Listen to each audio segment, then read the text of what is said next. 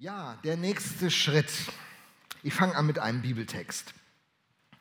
Lasst in eurem Eifer nicht nach, sondern lasst das Feuer des Heiligen Geistes in euch immer stärker werden. Dient dem Herrn. Diesen Bibelvers möchte ich zur Grundlage nehmen der Predigt, die eine Richtungspredigt sein soll und vielleicht die wichtigste Predigt, die ich in den letzten 15 Monaten hier im Blick auf uns als Gemeinde gehalten habe. Eifer, Feuer, Dienst, das könnten auch Aufforderungen sein, die Julian Nagelsmann seinen Bayern-München-Spielern gerade in Amerika gibt. Sagt, Jungs, ihr müsst eifrig sein. Ihr müsst wirklich euer Bestes geben. Wenn wir jetzt ins Training gehen, ihr müsst richtig Gas geben. Hey, wenn ihr das so, so ganz entspannt meint, ihr könnt da durchlatschen, ihr kommt nicht in die Mannschaft rein. Ihr müsst richtig was geben. Ihr braucht ein Feuer. Wenn ich euch ständig motivieren muss, das funktioniert nicht. Ihr braucht ein Feuer. Das muss in euch selbst brennen. Und dann, hey, da müsst ihr euch in den Dienst der Mannschaft stellen. Ihr müsst euch in den Dienst der Mannschaft stellen. Wenn ihr Egoisten seid, wenn ihr versucht, hier die beste Rolle für euch zu bekommen und die große Aufmerksamkeit auf euch zu ziehen, dann, dann werde ich euch nicht aufs Spielfeld stellen, denn wir sind ein Mannschaftssport. Wenn ein Team von Wissenschaftlern, eine Forschungsgruppe an der Universität zusammen ein Thema erforscht, eine, ein, an den Viren zum Beispiel forscht oder an anderen wichtigen Dingen, dann brauchen sie Eifer. Da müssen sie sich richtig investieren.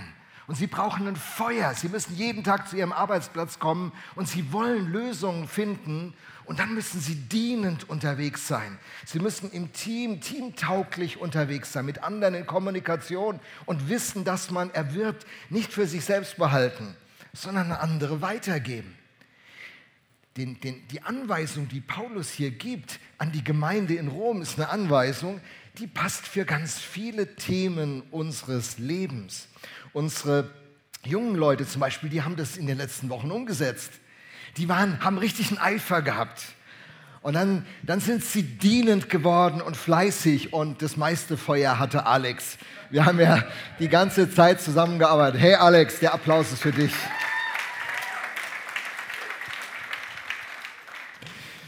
Und und dann haben sie ihren Jugendraum umgestaltet. Und wenn ihr nachher Zeit habt, könnt ihr ins Untergeschoss gehen und euch diesen Jugendraum mal anschauen. Und das ist nur der Anfang. Das ist nur der Anfang in dem Raum. Und Alex und ich, wir sind uns einig.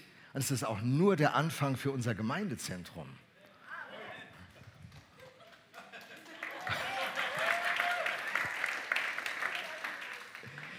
Hey, wir wollen eine Gemeinde sein, die eifrig ist die Feuer hat und die in der Gesinnung eines Dieners als Mannschaft miteinander an den Start geht. Das ist unsere Bestimmung und Berufung von Anfang an. Der Apostel Paulus sagt den, den Christen in Rom, ihr könnt nur auf Dauer eine lebendige Gemeinschaft sein, wenn dieser Eifer da ist, wenn dieses Feuer brennt und wenn ihr dient. Und das ist die Perspektive, mit der diese Gemeinde 1967 von Günther und Ernie Kaub mit einem kleinen Team gegründet worden ist. Und schon immer war das der Fokus dieser Gemeinde. Schon immer sollte in dieser Gemeinde ein Eifer sein, ein Feuer und eine dienende Gesinnung. Und der Wunsch war von Anfang an, dass man hier in diesen Räumen, die ja später erst dazu kamen, dass, dass hier, wenn die Gemeinschaft dieser damals Volksmission hieß sie, wenn sie zusammenkommen, dass Gottes Gegenwart hier erfahrbar wäre. Und das möchten wir auch für die Zukunft. Wir wollen, dass Gottes Gegenwart hier zu erleben ist. Wir wollen eifrig sein, feurig sein und wollen unseren dienenden Beitrag geben, damit Gottes Gegenwart hier erfahrbar wird. Und von, und von Anfang an sollten Menschen Christus hier begegnen. Und es passierte 1967, 68, 69. Ihr müsst mal mit Günther sprechen, was für Geschichten er erzählen kann, wie Menschen am Sonntag hier zum Glauben an Jesus Christus durchbrachen. Die Teestubenarbeit später, eine, eine Brücke, über die Menschen, die Gott nicht kannten, Gott begegnet sind und ihr Leben transformiert wurde.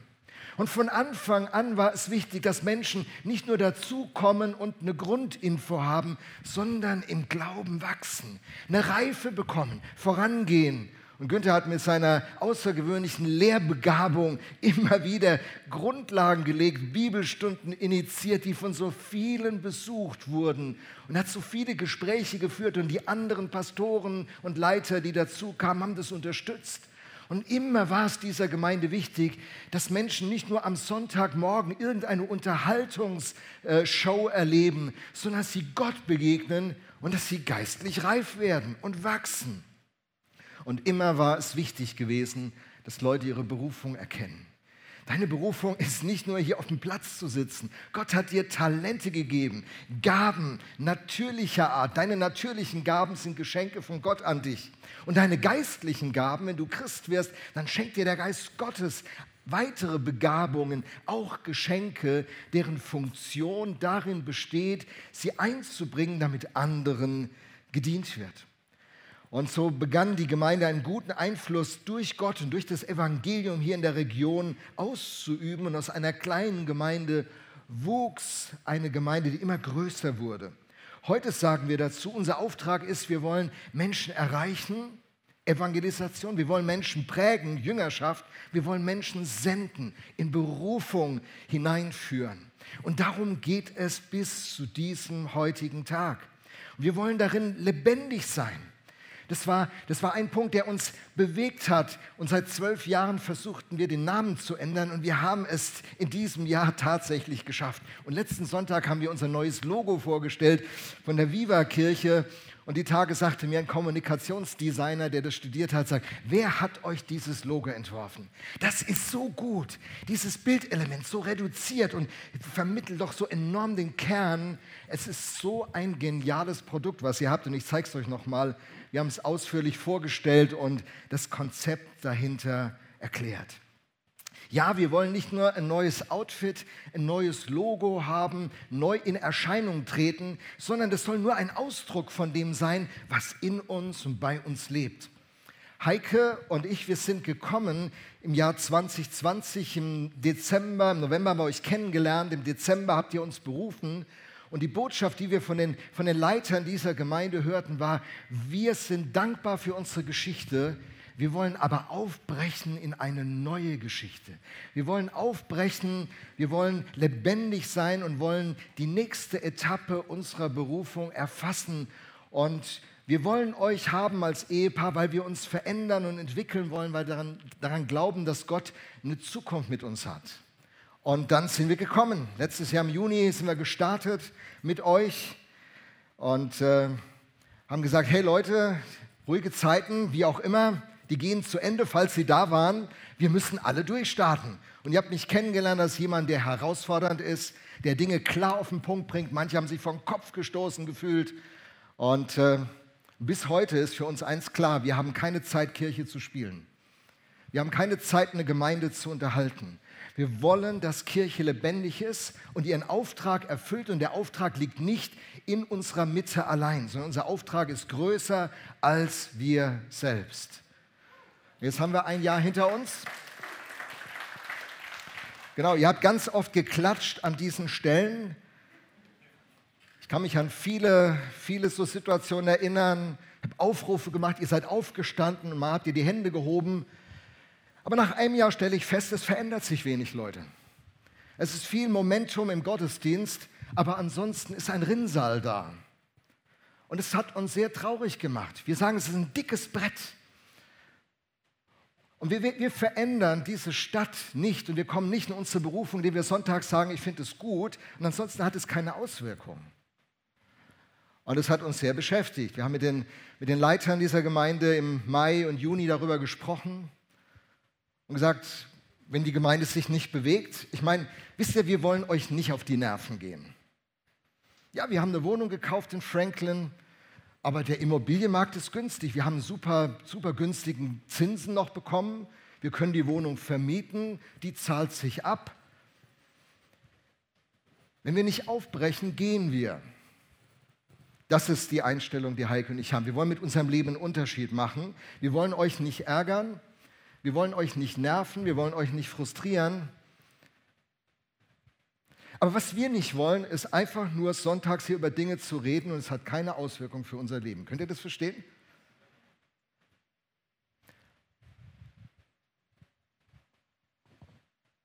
Und wir haben gemerkt, dass wir auf den bestehenden Grundlagen nicht in die Zukunft kommen. Wir können noch fünfmal Aufrufe machen, noch fünfmal sagen, wir sind dabei. Wenn es dann Leute fürs Putzen braucht, sich keiner meldet. Wenn es Leute für den Beamer brauchen, keiner bereit ist, sich zu investieren. Wenn es, wenn es andere Dienste braucht und jeder ist so beschäftigt, dass er keine Zeit hat, können wir das nicht bauen. Das funktioniert nicht. Und deswegen müssen wir was ändern. So haben wir am, am letzten Mittwoch nicht nur das neue Logo vorgestellt, sondern einen neuen Schritt vorgestellt, hinter dem die Gemeindeleitung sich einstimmig gestellt hat, aber der uns einiges kosten wird, der etliches verändert. Sven hat in, im Reflektieren dieses Zusammenhangs gesagt, Lothar, was du im Grunde genommen vorschlägst, ist, dass ein Konzern wieder ein Start-up werden muss und wieder neu durchstartet. Dachte ich, Yes, Sven, genau das ist der Punkt. Denn die Konzernstrukturen helfen nicht, dass wir in die Zukunft kommen. Was wir brauchen, ist Eifer, Feuer und eine dienende Gesinnung. Wir müssen in die Zukunft aufbrechen. Die Ältesten haben gesagt, ja, wir wollen die Zukunft aufbrechen. Hier und da habe ich mit Leuten die Idee besprochen aus unserer Gemeinde, die sagten auch, ja, wir möchten auch in die Zukunft aufbrechen. Und ich bin mir noch nicht sicher, ob wir das wirklich wollen. Und wenn wir das nicht wollen, werden Heike und ich gehen. Aber wenn wir das wollen, werden wir hier bleiben bis, bis zum Renteneintritt. Wir möchten, dass durch die Viva Kirche Mannheim die Ewigkeit von Menschen geändert wird, von Kindern, von Erwachsenen, von Familien, von, von Menschen, die in Not sind, von Menschen, die in der Spitze der Gesellschaft stehen. Wir möchten, dass die Viva Kirche Mannheim die Ewigkeit von Menschen verändert. Das ist, das ist unsere Aufgabe. Und wann, solange wir diese Aufgabe mit ganzem Herzen nachgehen, mit Eifer, sind wir am Start. Wenn ihr das nicht wollt, sind wir nicht mehr am Start. Dann bringen wir das Ganze locker zu Ende und es ist in Ordnung. Ihr könnt Viva Kirche sein, wie ihr das mögt. Wir sind nicht Teil davon. Unser Herz schlägt leidenschaftlich Christus nachfolgen. Mit Auswirkungen in unserem Alltag. Wenn Veränderung nun kommt, und das verstehe ich, ist Veränderung ist immer ein sehr verunsichernder und schwieriger Prozess. Rick Warren, hat, Rick Warren ist einer der einflussreichsten Pastoren der westlichen Welt und er hat es so formuliert.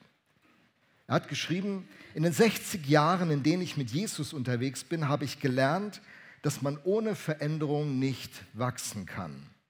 Es gibt keine Veränderung ohne Verlust, denn beim Wachstum muss man das Alte loslassen um das Neue zu ergreifen.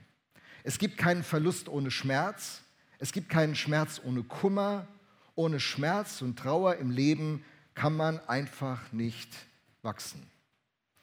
Heike und ich, wir verstehen, dass es für einige von euch sehr schmerzhaft ist, was an Veränderungen passiert. Und dass hier und da auch Kummer da ist. Wir verstehen das.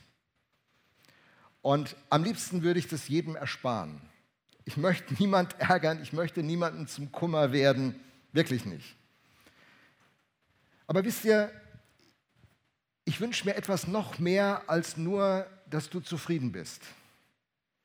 Ich wünsche mir, dass wir in unsere Bestimmung hineinkommen als Kirche ganz neu, so wie das am Anfang hier war und so wie die Kirche gestartet ist. Und diese Veränderung bedeutet, wir müssen loslassen. Aber das kennen wir eigentlich im Leben. Ich zeige euch mal den ersten Computer, den ich beruflich in Altensteig, wo ich Jugendpastor war, nutzte. Das war der. IBM Personal Computer 8086 Prozessor. Jedes Smartphone ist heute tausendmal schneller wie dieses Gerät.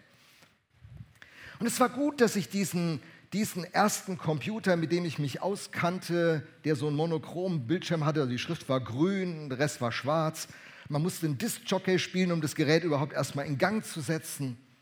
Ich bin froh, dass ich es losgelassen habe. Und ich bin froh, dass ich heute ein Smartphone nutze.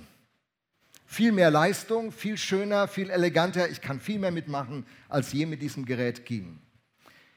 Aber loslassen, loslassen tut man nur, wenn man eine, eine Perspektive hat, eine Aussicht hat, dass, dass der Grund, warum man loslässt, sich lohnt. Warum sollten wir einen nächsten Schritt gehen? Lohnt sich das? Und diese Frage ist berechtigt. Und ich glaube, dass wir gute Antworten auf diese Frage brauchen, sonst verändern wir uns nicht. Ich möchte uns ein paar Gründe nennen, warum wir uns als Viva Kirche Mannheim verändern und entwickeln sollten. Folgende Gründe führe ich ins Feld.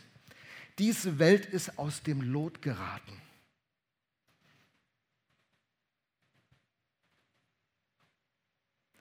Krisen überall von Familien, die zerbrechen, von psychischen Lasten, die auf Menschen lagern und dies, der Krankheitsstand in Deutschland aufgrund von psychischen Ursachen ist sprunghaft gewachsen.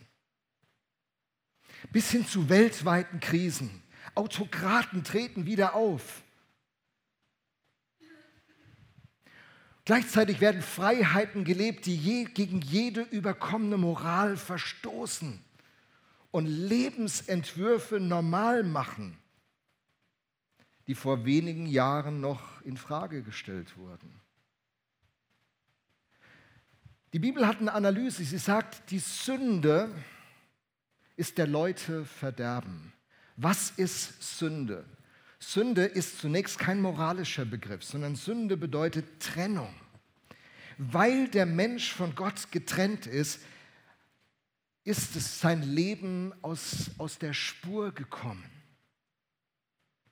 Und jetzt geht unsere ganze Kultur dahin und sagt, das Leben des, des Entgleist ist, ist ein gutes Leben. Und es stimmt immer nur für einen kleinen Moment. Sünde macht Spaß, Leute, sonst würden Menschen nicht sündigen.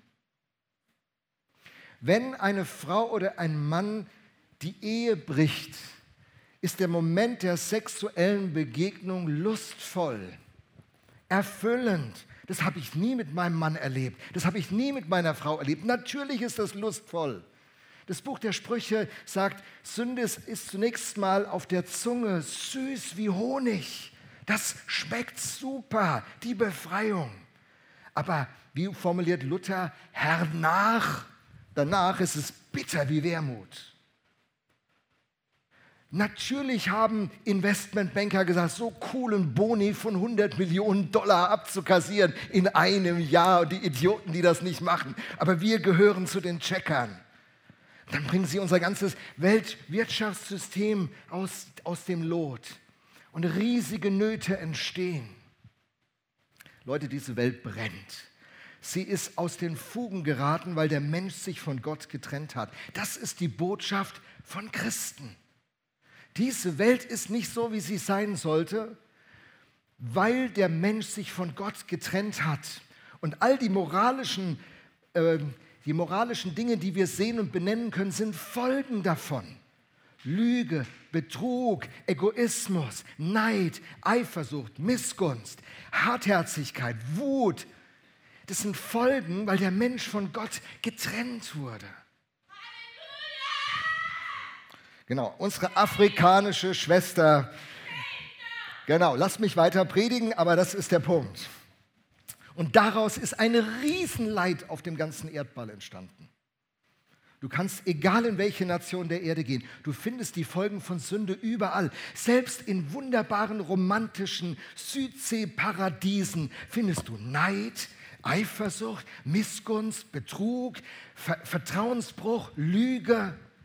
Und wo immer Sünde das Zepter der Regierung übernimmt, ist sie der Leute Verderben. Was ist die Botschaft? Christen sagen, das ist die Ursache für das Leid dieser Welt. Warum, warum werden die Ressourcen so ungerecht verteilt? Warum, warum rettet man eine Bank mal ganz schnell, aber hat kein Geld für ein Bildungssystem? Woran liegen diese Dinge?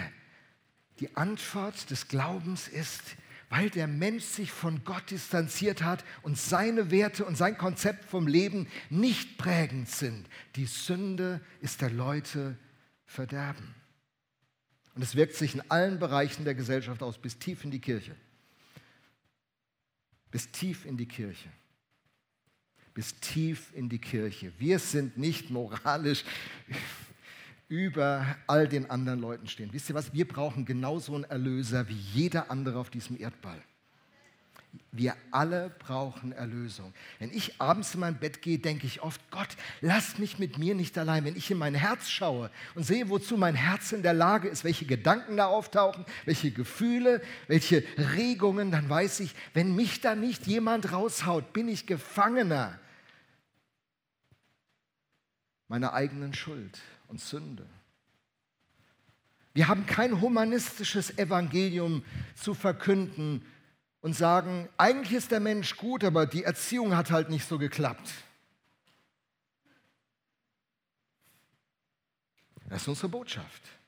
Aber die Botschaft geht weiter. Zu unserer Botschaft gehört, Gott hat nicht tatenlos diese Sache einfach jetzt zugelassen. Er schaut nicht einfach zu. Die Botschaft des christlichen Glaubens ist, unser Gott der Schöpfer ist Teil seiner Schöpfung geworden. Er begegnet dem Menschen auf Augenhöhe, nicht mit dem Ziel, um ihn zu verurteilen. So sehr hat Gott die Welt geliebt. Das heißt nicht in Johannes 3, Vers 16, so sehr hat Gott die Welt gehasst. Und es stimmt, viele Christen leben so, als ob Gott die Welt hassen würde. Wir müssen irgendwie zusammenbleiben gucken, dass keiner verloren geht und dann möglichst schnell weg von dieser Welt, die böse ist und sie wird in Flammen aufgehen. Hey, es ist Gottes Schöpfung.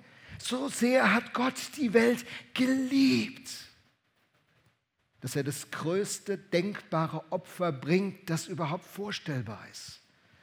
Und seinen Sohn Jesus schickt.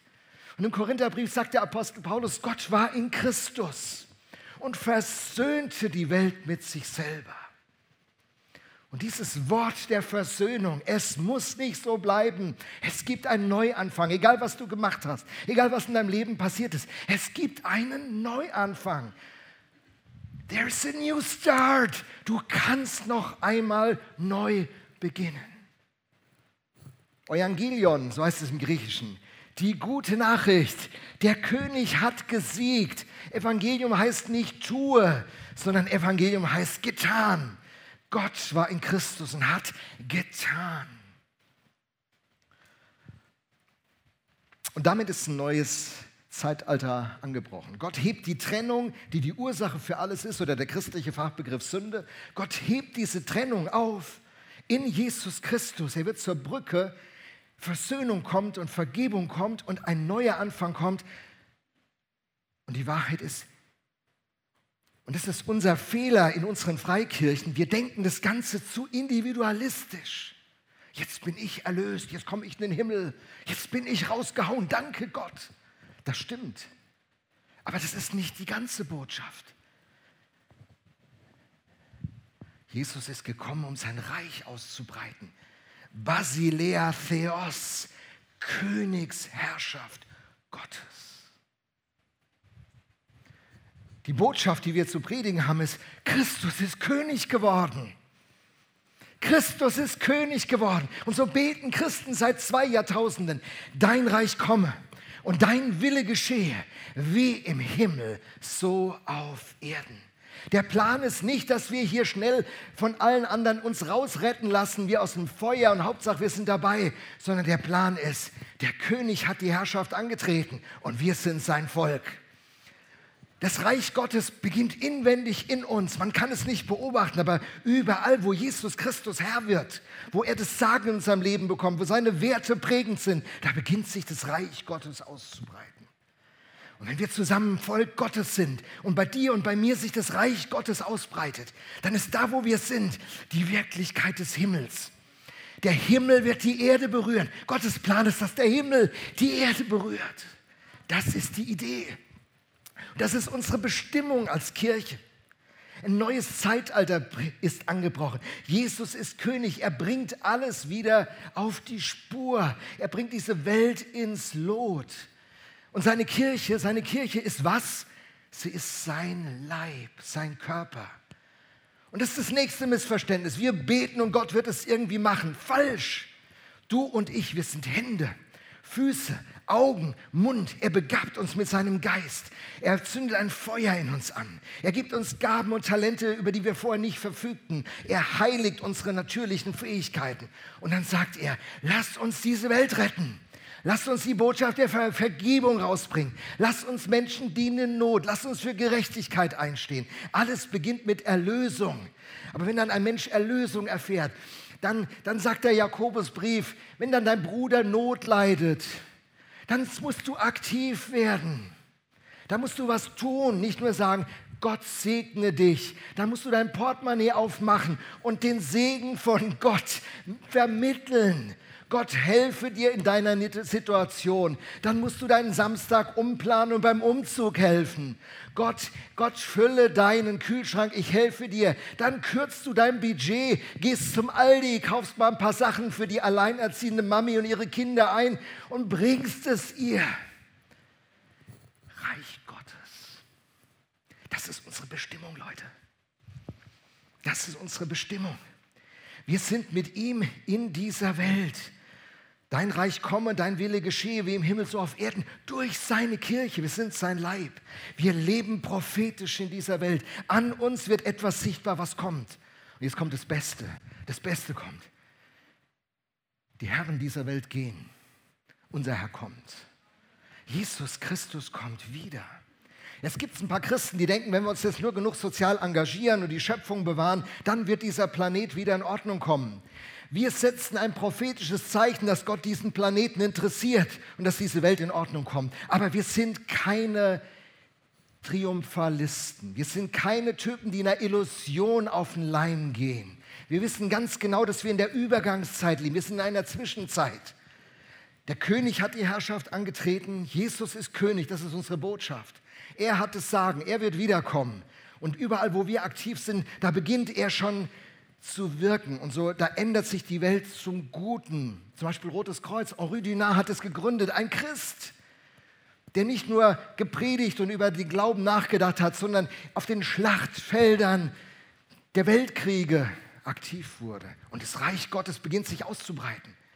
Aber es bleibt alles vorläufig. Wir sind in der Zwischenzeit. Und dann kommt der Tag. Der König kehrt zurück. Er tritt seine Herrschaft an. Und alle, die jetzt noch frech und stolz und mir hat keiner was zu sagen, alle die werden bloßgestellt. Und unser König wird Recht sprechen. Allen, denen Unrecht widerfahren ist, das wird zurechtgerückt werden. Gott bringt diese Welt in Ordnung. Deswegen predigen wir das Weltgericht. Deswegen rufen Leute heute in den Konflikten der Welt nach Tribunalen und sagen, was Autokraten sich auf dem ganzen Globus erlauben, das muss zur Rechenschaft gezogen werden. Yes, ein Opfer weiß das. Die Opfer, die gelitten haben, die zu Gott schreien, die rufen und dann wird Gott ein Gericht sprechen und dieses Gericht ist Ausdruck seiner Liebe, Ausdruck seiner Gerechtigkeit. Das ist die Perspektive. Der König kehrt zurück. Er bringt alles wieder in Ordnung. Und das Leben wird blühen und werden, wie es von Anfang an gedacht war. Halleluja. Und wir sind die Boten davon. Die Kirche Jesu Christi ist nicht dazu da, damit deine religiösen Bedürfnisse alleine gestillt werden. Das ist Beiwerk, das passiert einfach nebenbei. Die Kirche von Jesus ist nicht da, dass, dass du heute mit der Predigt ermutigt wirst, damit du durch deine Woche kommst, wie du schon seit 30 Jahren hoffst, dass du sonntags in der Predigt das Futter bekommst, dass du durch die Woche kommst. Gottes Plan ist, dass du nach ein paar wenigen Jahren selber dir ein richtig gutes Futter bereiten kannst und dass du dich selber ernährst. Die Kirche von Jesus Christus, die tut all das auch.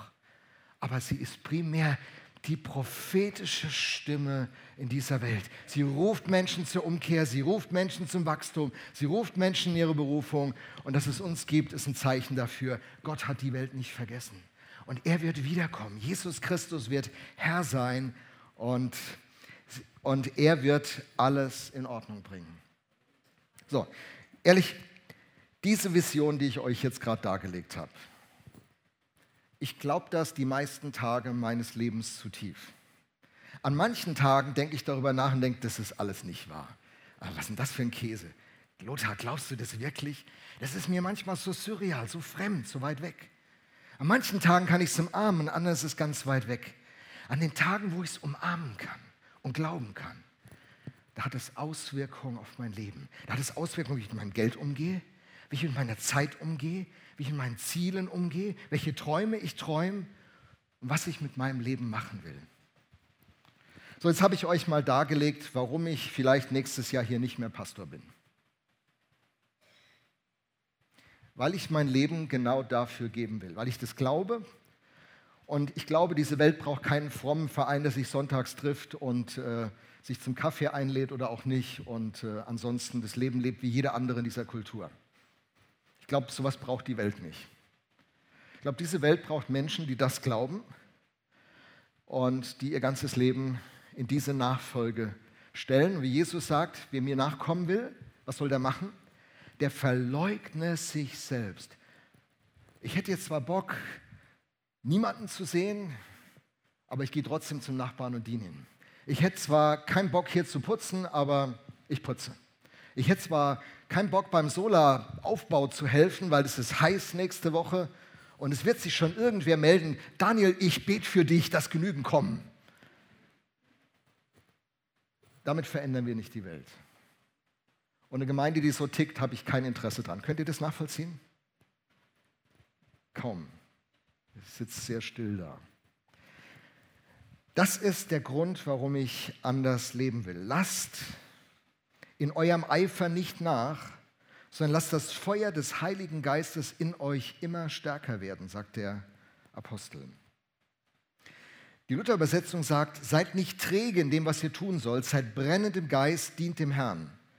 Träge, ich habe im Griechischen nachgeguckt, diese Vokabel könnte man übersetzen, lustlos, unmotiviert, zaudernd, ängstlich. Paulus sagt, seid nicht lustlos, seid nicht unmotiviert, zaudert nicht, seid nicht ängstlich, sondern seid eifrig. Das Wort Eifer kann mit Fleiß auch übersetzt werden. Im Vers 8, kurz vor diesem Vers 11, sagt der Apostel zu den Leitern der Gemeinde, wer leitet, tue es mit Eifer, mit Fleiß. Wer vorsteht, so die Elberfelder Übersetzung, der soll vorstehen mit Fleiß. Und er sagt es zu Christen, die massiv unter Druck standen. Claudius hatte gerade Rom gesäubert von den Juden und die Christen in Verfolgung versetzt. Das war der Kontext. Das Gemeindezentrum dieser Christen in Rom waren die Friedhöfe der Stadt, die Katakomben. Und er sagt, lasst euren Eifer nicht sinken. Bleibt dran, geht durch. Die äußeren Umstände waren nicht sehr attraktiv. Und Paulus sagt nicht, ich weiß, ihr müsst im Friedhof euren Gottesdienst feiern, aber trotzdem, er spricht es überhaupt nicht an, dass sie im Friedhof Gottesdienst feiern. Er sagt, Leute, seid eifrig, gebt euer Bestes und erst damit zu Hause, wie das im Alten Testament schon formuliert wird. Da heißt es zum Beispiel Sprüche 18, Vers 9, wer seine Arbeit nachlässig tut, richtet genauso viel Schaden an wie einer, der alles zerstört. Hey, deswegen möchte ich nicht nachlässig sein. Deswegen solltest du nicht nachlässig sein. Ich habe von so vielen Leuten im Jahr gehört, so, ja, ich würde ja gerne, aber ich habe keine Zeit. Du, es ging eben nicht schneller.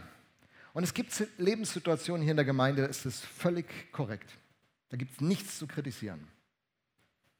Aber ganz ehrlich, wenn alle keine Zeit haben, oder fast alle, dann müssen ein paar richtig ackern, die nach zwei, drei Jahren ausbrennen. Und da haben wir als Gemeinde eine Geschichte.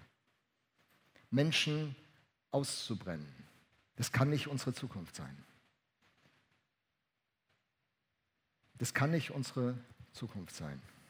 Was ist unsere Zukunft? Was ist der Vorschlag, den Heike und ich unterbreiten?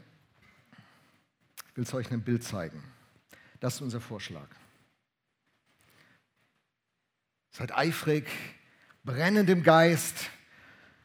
Wo ist die meiste Hitze im Erdball? Im Kern. Besteht die Erde aus einem feurigen Kern, 5500 oder 6000 Grad? Nee, nee, die Erde besteht nur im Kern aus dieser hohen Temperatur, Metall, Gesteins, irgendwas Mischung. Und dann gibt es viele weitere Schichten. Und wir verstehen, dass so eine Gemeinde immer eine Vielschichtigkeit hat. Und unsere Botschaft lautet, aber wir brauchen einen Kern, der glüht. Wir brauchen einen brennenden Kern. Und das ist im Grunde der Punkt, den wir sagen wollen. Unser Denken ist ungefähr so, in diesem Bild mal ausgedrückt. Wir leben als Viva-Kirche innerhalb einer Gesellschaft. Deine Arbeitskollegen, deine Nachbarn, Verwandten, wir sind in einer großen Gesellschaft und wir hoffen, dass wir manchen zu Besuchern unserer Gottesdienste Kleingruppen, Kinderprogramme, Jugendprogramme machen können. Es ist immer cool, wenn jemand, der, der Nachbar ist, sagt, ich komme mal im Gottesdienst vorbei. Ich habe jetzt so, ich lerne so Nachbarn hier kennen und der erste sagte schon, ja, vielleicht schaue ich mal bei euch vorbei. Das ist cool. Und äh, so, Leute aus meiner Familie schauen hier jetzt manchmal vorbei. Das ist für mich eine Riesenfreude, wenn jemand, der aus dem Umfeld ist, einfach mal vorbeischaut. Aber wir wollen natürlich, dass er häufiger vorbeischaut, oder? Und äh, cool wäre natürlich, wenn was passiert, wenn er hier vorbeischaut, wenn da was in ihm passiert. Und wenn er auf Dauer Teil dieser Gemeinde werden würde. Wenn Christus ihm begegnet, er erlebt Vergebung seiner Schuld, neues Leben und es beginnt was Neues und er würde Teil dieser Gemeinschaft werden. Wäre super. Und wenn er dann Teil der Gemeinschaft ist und dann vorangeht, wäre er natürlich obergenial, wenn er den nächsten Schritt geht, wenn er seinen Platz findet und sich einbringt. Das wäre super. Aber was wir als nächstes brauchen, ist ein Kernteam. Wir brauchen Leute, die mit dieser hohen Energie, die mit dieser hohen Energie unsere Gemeinde tragen. Leute, die sagen, wir sind brennend, wir sind leidenschaftlich, wir sind hingegeben für die Viva. Ich verstehe, ich verstehe, wenn ein Daniel Ehmer, der letzte Woche hier gepredigt hat, uns über den Dietrich Bonhoeffer Verein und das Sola und die Schule erzählt, dass sein Herz brennt dafür. Das soll weiter brennen, das ist korrekt. Nicht jeder hat die Aufgabe, für die Viva zu brennen. Es gibt Leute, die brennen für Big Worship, wunderbar. Es gibt Leute, die brennen für äh, irgendwelche Missionsgeschichten, für irgendwelche geistlichen Initiativen. Das ist alles in Ordnung. Der Punkt, den ich sage, ist nicht, es ist falsch, für etwas anderes zu brennen als für die Viva. Der Punkt, den ich sage, ist folgender. Es braucht ein Kernteam, das für die Viva brennt. Es braucht Leute, die sagen, ich gebe Antwort, egal was hier passiert. Mich kümmert es, ich weine darüber, ich bete dafür, ich brenne dafür, ich investiere, ich ändere meine Prioritäten, ich ändere meine, meine Ausrichtung, ich steuere meine Finanzen anders. Ihr könnt auf mich zählen, wenn hier irgendwas passiert. Ich bin, ich bin zuständig. Mich geht das was an. Ich verstehe, dass das nicht alle können. Das ist auch gar nicht von euch allen die Berufung. Aber es braucht 20, 30, 40 Leute, die so einen glühenden Kern bilden und sich nicht dafür schämen, dass sie sagen, wir freuen uns über die anderen Gemeinden der Stadt, aber wir lieben die Viva. Wir finden es super, was andere Gemeinden machen und wir lassen uns inspirieren, aber wir wollen die Viva bauen. Wir finden es genial, dass ihr das Solar veranstaltet, aber wir wollen die Viva bauen. Und so Leute braucht es. Ist ja, so Leute braucht's. Und wir haben, haben uns entschieden, dass wir vom Konzern zum Start-up werden. Bestehende Strukturen in Leitung und wie das alles hier läuft, die rücken alle jetzt mal in den Hintergrund. Und im September wollen wir damit beginnen, dieses, diesen Kern zu bauen und mit diesem Kern ein Start-up, die Start-up Viva zu bauen, wo die Energie kommt, die dann bis in die äußersten Schichten, da könnt ihr dann eure Wärmepumpen auspacken und davon profitieren. Und wenn es dann ab und zu mal minus 20 Grad hat, so moderne Wärmepumpen, die können selbst aus minus 20 Grad noch 30, 40 Grad produzieren. Und wir wollen so eine Kirche sein.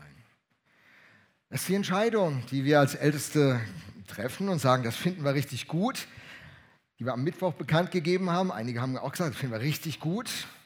Wir wollen das in Einheit leben, in Liebe. Wir wollen die Vollmacht, die Gott gibt, haben. Wir wollen feurig im Geist sein. Wir wollen beten, dein Reich komme, dein Wille geschehe. Und die Frage ist natürlich, wer kann, wer kann in diesem Kernteam dabei sein? In dem Kernteam kann dabei sein, wer mit den Zielen der Gemeinde sich identifiziert. Wer sagt, ich möchte mein Leben dafür geben, dass Menschen erreicht werden, geprägt werden und ausgesandt werden.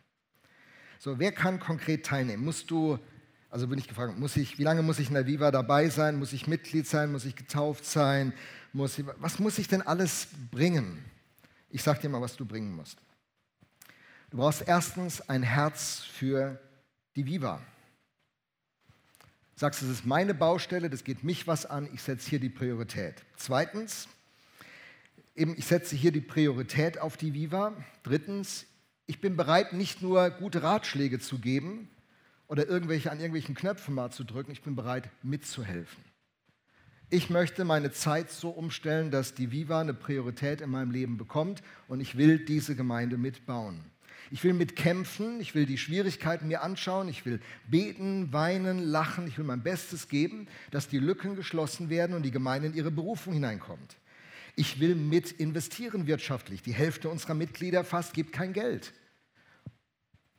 Das finde ich total, total eigenartig zu sagen, das ist mir wichtig, das ist eine Priorität. Aber ganz ehrlich, was wichtig ist, da fließt auch mein Geld hin. Das kann irgendwie gar nicht sein, was hier ist. Ich weiß gar nicht, wieso das überhaupt so ist.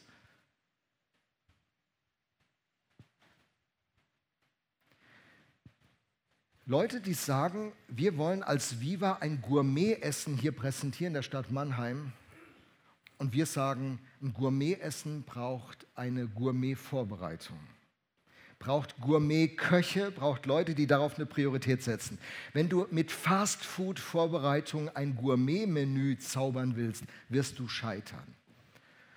Und unsere Analyse im ersten Jahr, für, für nicht alle, aber für viele, man möchte mit einem Gourmet, äh, mit einem Fastfood-Einsatz ein Gourmet-Ergebnis haben. Und unsere Analyse ist, das geht nicht. Das Kernteam soll aus Leuten bestehen, die sagen, ich möchte diesen Einsatz bringen. Und ich möchte mich für ein Jahr verbindlich da reingeben.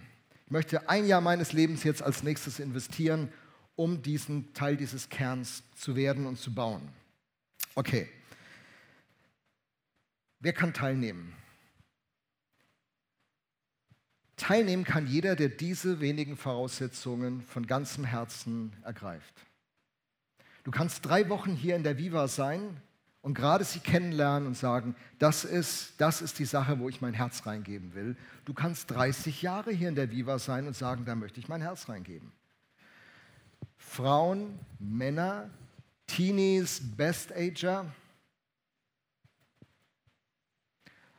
Leute, die Mitglieder dieser Gemeinde sind, Leute, die noch keine Mitglieder dieser Gemeinde sind. Wir laden alle ein, die ihr ganzes Herz und ihre ganze Leidenschaft investieren wollen, weil sie spüren, Gott ruft sie.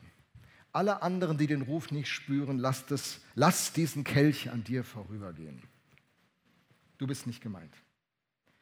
Die Leute, die die Zukunft dieser Gemeinde prägen, sind die Leute, die sich so von Herzen reingeben, dieses Kernteam bilden.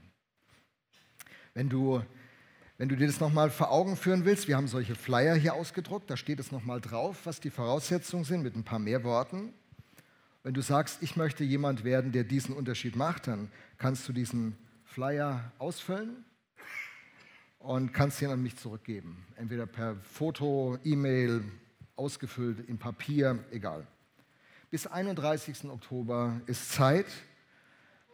Äh, genau, August, Dankeschön, das war falsch. 31. August kann es rückgegeben werden. Wenn der Flyer kommt, werde ich mir das anschauen. Ich werde mit dir Kontakt aufnehmen. Wir werden ein Gespräch führen.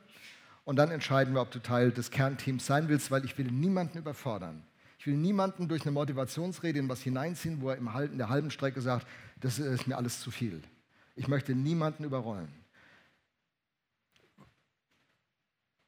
Leute, die mit ganzem Herzen sich da reingeben, sind übrigens die einzigen, die auch den Unterschied hier ausmachen werden. Diese Blätter liegen gleich am Welcome-Tisch aus. Heike wird die dann dahin bringen. Da könnt ihr euch eins schnappen, wenn ihr wollt. So wird das gehen.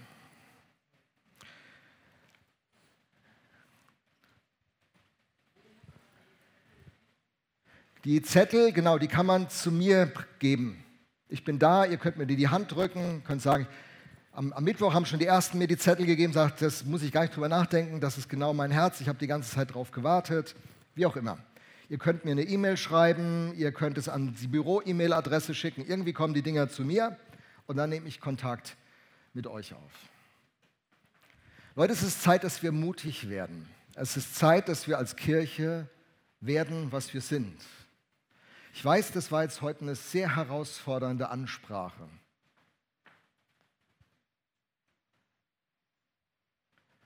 Der Apostel Paulus sagt im 1. Korinther 15, da sagt er den Christen einiges und spricht davon, dass der die Christen sehr herausfordert und vielleicht sogar einen Unmut produziert. Vielleicht habe ich euch sehr herausgefordert. Ich will euch nicht verletzen. Aber ich möchte, Pastor dieser Gemeinde, sagen, unsere Berufung ist, dass Menschen zu Jesus kommen, dass Menschen geistlich wachsen und dass Menschen ihre Berufung hineinfinden. Und unsere Berufung ist, dass wir bekannt machen, Jesus Christus ist König. Er wird wiederkommen und er wird alles in Ordnung bringen. Lasst uns aufstehen.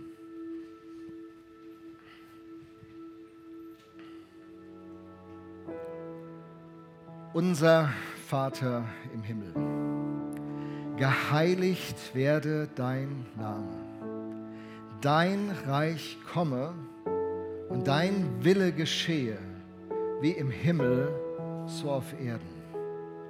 Unser tägliches Brot gib uns heute und vergib uns unsere Schuld, wie auch wir vergeben unseren Schuldigern. Und führe uns nicht in Versuchung, sondern erlöse uns von dem Bösen. Denn dein ist das Reich und die Kraft und die Herrlichkeit in Ewigkeit. Amen.